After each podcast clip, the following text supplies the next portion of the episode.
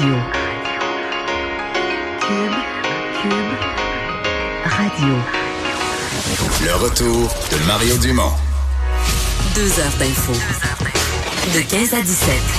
Il provoque et remet en question. Il démystifie le vrai du faux.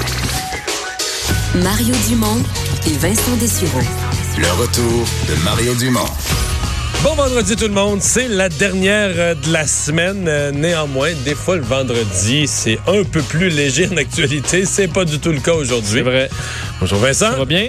Mais il fait froid là. Oui, la météo ce matin, est... ce matin 6h moins 5 quand je suis sorti euh, le nez dehors pour aller mon véhicule là, euh, euh, je pense qu'il a annoncé un ressenti de moins 11, moins 12 là. Non. On était pas mal là. Et euh, je- je- la météo est très changeante aussi, là. Il fait soleil, après ça, il Oui, il neige des à plein oh, ciel. c'est à Montréal, aujourd'hui, des bordées de neige, puis euh, trois minutes après, c'est le gros soleil, puis ça revient une bordée de neige. Il reste que tu disais hier que la météo, euh, ça restait froid pour quelques jours. Et encore là, pour le début de semaine, euh, il c'est de la neige là, qui est attendue, là, un 5 Des, cm des par moins jour 3, à peu près. moins 5, euh, moins 10 la nuit. Exact. Donc, on va, on, écoute, on peut pas s'en sortir. On va, on va, y- on va arriver là. On va voir au moins. Il faut qu'on ait une autre période qui ressemble à l'autre. C'est pas l'hiver, là. Faut, faut que le ciel. indien, Ben non, non, euh, mais euh, une espèce. Soudain. Un automne indien, là. Une semaine ou deux. Ouais. euh, Une semaine ou deux à plus 4, plus 5, quelque chose. Avec du soleil, un petit vent chaud, là. Ouais, quelque chose de même. Peut-être. Là, Mais c'est pas garanti. Parce que c'est loin le mois de mars, là, puis le mois d'avril, puis le printemps. Euh, alors, euh, oui, ben certains qui vont peut-être aimer euh, ce, ce temps froid, là, ces, ces jours froids, ce sont euh, les collecteurs. euh, les collecteurs libéraux qui euh, ont appris ce matin que l'UPAC fermait complètement l'enquête euh, justesse. Ouais, pour eux, la, la déprime du changement d'heure euh, Non. est, pris- est passée. Là. Euh, avec cet autre coup dur, faut dire, pour, euh, pour l'UPAC. En fait, coup dur, je suppose qu'ils l'ont vu venir là, parce que c'est une Ouais. décision Mais je pense- euh, qui a été nouveau- bien mûrie. là. C'est ça. Je pense que euh, un, patron par intérim pouvait pas faire ça à l'UPAC. Moi, je pense que c'est un dossier qui était là, qui traînait, une enquête qu'on voyait. On sait pas la raison. Est-ce que c'est parce qu'il y a eu des erreurs dans les méthodes policières, qu'il y avait un problème. Mais lui, le nouveau patron, il arrive puis il dit bon, moi, je peux plus.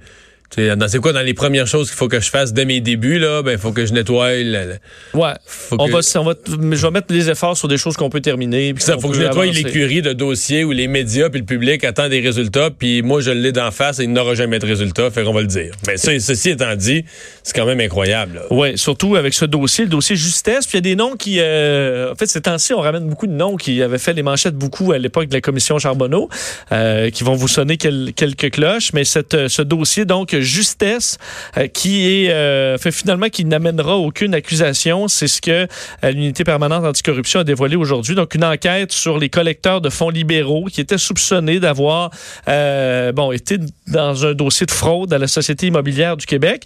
Euh, Frédéric Godreau, le commissaire à la lutte à la corruption, qui a fait cette annonce via un communiqué aujourd'hui. Alors, on n'a pas, on s'est pas étendu là, en, en détail. Mais il n'y a pas les raisons, là. Non. Parce qu'on dit les conditions ne sont pas réunies pour aller plus loin et soumettre une demande d'intenter des procédures au directeur des poursuites criminelles et pénales. Euh, c'est ce que ça, ça, dit. ça, ça, c'est les raisons, mais ce que je veux dire, c'est que c'est tellement général que pourquoi les conditions sont pas réunies, quelles conditions, pourquoi. euh, Est-ce que c'est un manque de preuves? Est-ce que c'est effectivement des preuves qui ont été mal acquises, euh, euh, amorcées en 2010? Donc, on comprend, ça fait euh, pratiquement 10 ans euh, que cette enquête-là s'est amorcée. situer les gens, là, il y avait eu, écoute, il y en a eu du média là-dessus. Il y a eu un reportage de l'émission Enquête qui avait pas mal de détails. Ça doit remonter à deux, trois ans. Après ça, il y a un an et demi, le bureau d'enquête, ça avait été dans le journal, ça avait été à TVA. Notre bureau d'enquête avait sorti euh, à quel point c'était venu proche, là, dire que les gens avaient pas été arrêtés, mais que le- le- on avait préparé quasiment, tu sais, la, matinée où on va sonner aux portes, passer les menottes, la matinée était presque prête, puis ça n'a pas eu lieu. Euh, on parle, on parle pas d'une enquête là, euh, comme d'autres où ça s'est peut-être un peu perdu en chemin. On parle d'une enquête où on avait, on avait vraiment l'impression compte en Suisse, montant d'argent. On nous parlait d'argent qui avait été gelé, saisi. T'avais l'impression qu'on avait du gros matériel. Hein? Ben, en fait, ça touche, euh, bon, je vous disais des noms qu'on connaît, Franco Fava, donc euh, et deux autres euh, qui, sont, qui étaient or- organisateurs du Parti libéral du Québec, William euh, Bartlett et Charles Rondeau, euh, qui étaient au nombre des suspects. L'ex-patron de, de, de la Société immobilière du Québec, Marc-André Fortier, on croyait donc qu'ils avaient commis une fraude leur permettant d'empocher des commissions secrètes quand même de plus de 2 millions de dollars, des gros montants qui étaient là-dedans, dans le cadre de la vente de d'édifices, de bâtisses et de location à long terme. Parce Euh, que la SIC, c'est ça, là, pour euh, situer les gens, la société immobilière, essentiellement, gère des édifices publics et en loue. Parce que le gouvernement n'est pas propriétaire d'assez d'édifices à bureaux pour loger tous ses fonctionnaires, tous ses ministères, etc. Donc, la SIC gère les édifices à bureaux. À l'époque, ça a changé depuis ce temps-là, c'est plus pareil, c'est plus les mêmes règles, c'est plus le même organisme, mais gérait donc tous les édifices du gouvernement et donc pouvait en acheter ou en vendre. Donc, pouvait acqu- acquérir un nouvel édifice à bureau ou vendre un édifice à bureau, puis louer. Dans certains cas, on dit, ben, c'est aussi bien de louer, ça vaut pas la peine d'a- d'a- d'acheter ou de construire un édifice. On fait juste louer deux étages, trois étages. Dans, dans plusieurs gros buildings à Montréal, il y a un étage qui est loué par le gouvernement ou deux.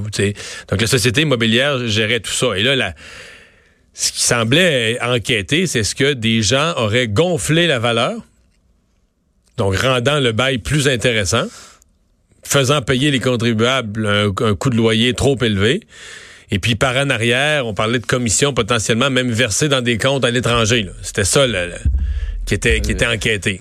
Et là, euh, je vous disais, le commissaire à la, lutte à la corruption, Frédéric Godreau, doit, en fait, son travail, c'est d'aller analyser justement tous les dossiers d'enquête en cours pour voir s'ils sont toujours pertinents et voir si le taux d'avancement, donc on veut pas s'enliser. C'est quand même un travail assez, euh, assez spécial et important de décider de mettre fin à des, enquêtes.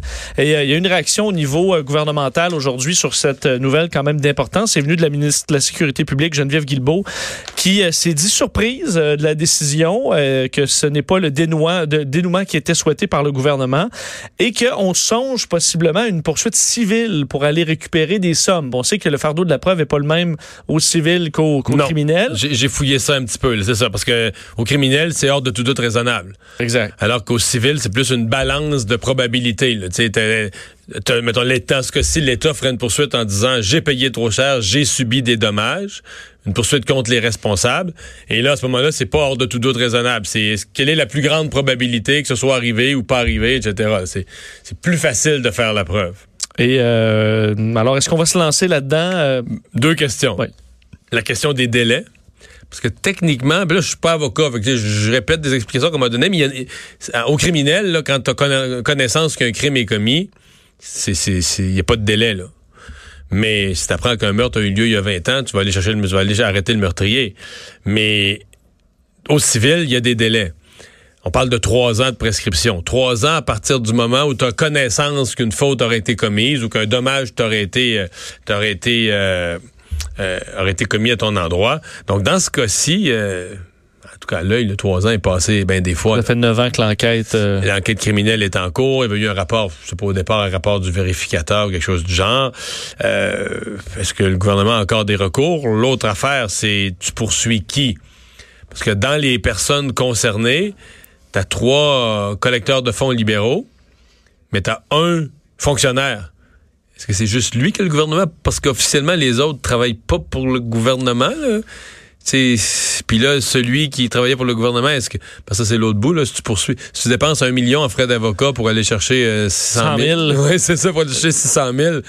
Ben, ça- pour avoir, ça un, ouais, pour avoir un sentiment de, de De justice, ouais, c'est ça. Ça coûte cher pour le sentiment de justice, là, par contre, mais euh, oui, d'ailleurs, il y a des réactions au niveau euh, des oppositions aussi. Pascal Bérubé, qui, euh, le, le- le chef euh, par intérim du Parti québécois, disait euh, que lui n'a pas de doute qu- qu'on s'est fait voler quelque part là-dedans, euh, mais euh, qu'il était déçu, qu'il acceptait quand même que l'UPAC limite, limite ses commentaires dans le, le communiqué paru aujourd'hui. Gabriel Nadeau-Dubois, co-porte-parole de Québec solidaire, qui disait beaucoup de Québécois se posent la question quand est-ce qu'au Québec on va être capable de mettre en prison ou du moins de mettre une tape sur les doigts des gens qui ont floué le système pendant des années? C'est effectivement une question, je pense, que, que sur les lèvres de beaucoup de Québécois Mais depuis ce quelques que je pense que pour avoir vu les commentaires un peu politiques, c'est que tout le monde essaie d'épargner le nouveau patron de l'UPAC parce que personne veut que lui sorte écorché de ça. S'il n'y a rien à voir là-dedans, puis à la limite, je pense que tout le monde dira, ben, si c'est ça. C'est épouvantable, mais si c'est ça, lui, il ouvre le dossier, là. Si c'est ça qu'il y a dedans, faut bien qu'il le dise. là. C'est peut-être justement en arrivant qu'il est mieux de,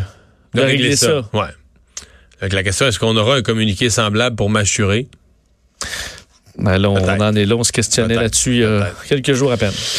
Euh, Gabriel Nadeau-Dubois qui, euh, bon, se portant à la défense de, de Catherine Dorion et de son habillement, euh, réfère à, à Manon Massé. Oui, et euh, c'est des propos euh, tenus à ton, sur ton, bon, dans, Oui, ton, oui. dans ton émission à LCN qui ont été, qui ont fait beaucoup réagir. J'ai vu beaucoup de réactions, beaucoup de partages de cette entrevue-là aujourd'hui sur les réseaux sociaux. Euh, Gabriel Nadeau-Dubois, donc le, le co-porte-parole de Québec solidaire, qui a réagi à toute cette controverse concernant euh, Catherine Dorion, son habillement, euh, le fait qu'on lui, qu'elle ait dû quitter euh, cette semaine en raison de son hoodie, là, son coton ouaté.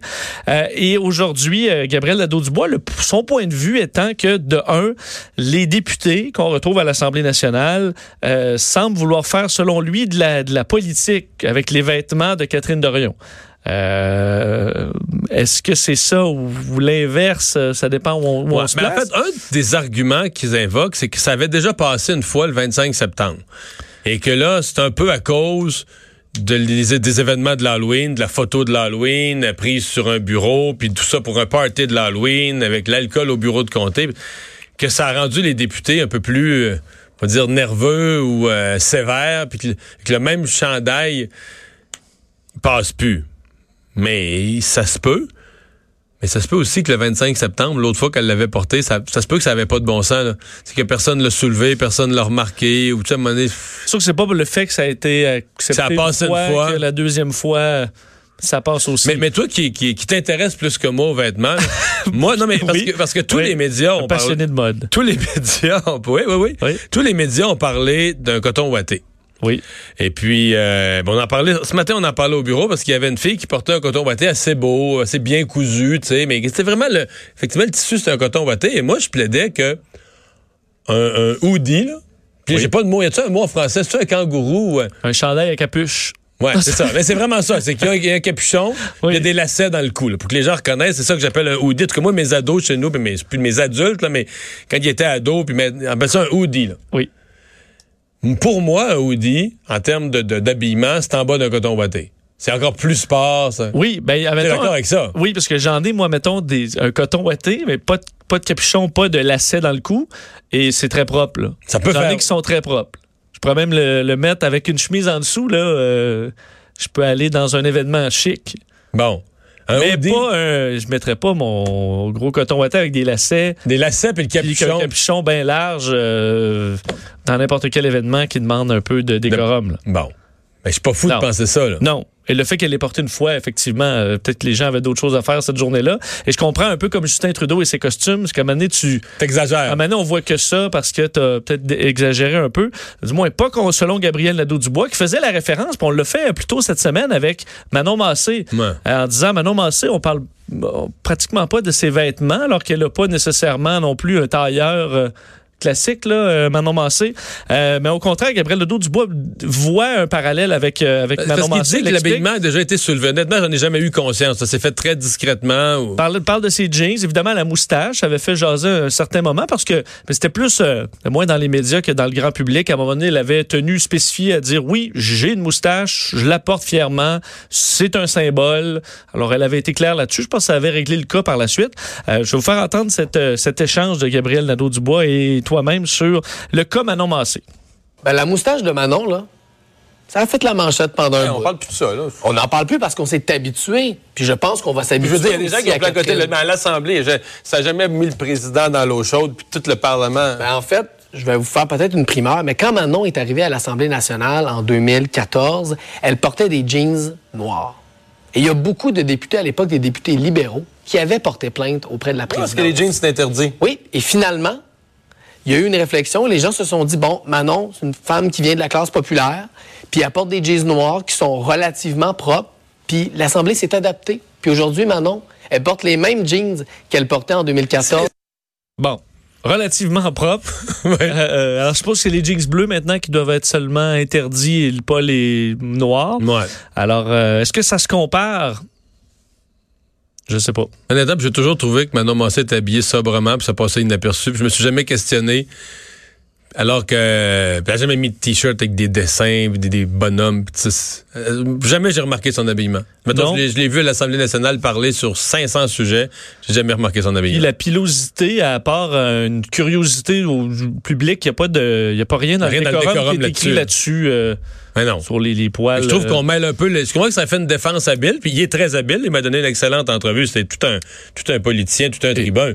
Mais sur le fond, moi, je pense que Ouais. les dirigeants de Québec solidaire devraient tout simplement demander à Catherine Dorion on, on- arrange-toi là. Mais penses-tu qu'il y a quand même, ce que je comprends, puis je l'ai écouté, puis effectivement, il défend euh, le- la députée euh, de très bien, mais est-ce que quand même, je veux dire, Gabriel Nadeau-Dubois est toujours habillé euh, Impeccable. impeccable, peut-être un des mieux habillés, euh, les plus dans la norme à l'Assemblée nationale. Penses-tu qu'il y a quand même une, une gang là, là-dedans? Je comprends que euh, on dit, ah, vous ramenez toujours ce, ce dossier-là sur Catherine Dorion, mais on comprend qu'elle aussi le ramène, là, veut, veut pas, même dans le camp des solidaires, doivent tous se dire, hey, on peut-tu revenir au vrai dossier? Enfin, c'est ça. D'ailleurs, il disait que, l'Assemblée nationale avait quand même un des codes vestimentaires les plus stricts si on le comparait à ailleurs dans le monde où on avait toléré, par exemple, les roulées. ouais, il y a quelques parlements maintenant qui autorisent pour les hommes, parce que pour les hommes, il n'y a aucune marge de manœuvre présentement. C'est l'habit, cravate, tout ça. Il y a des parlements qui autorisent d'enlever la cravate. Moi, pas de cravate euh, fermée. euh, Ouais, en tout cas. Mais, euh, on se comprend qu'entre tout ça, là, tu- mettons enlever la cravate, quelqu'un qui est en habit, puis euh, enlever la, puis un hoodie, Ouais, non, c'est écoute, c'est une ligne. euh, c'est une ligne énorme. Là. je le disais, là, ce que les gens peuvent venir en maillot de bain, là. hein.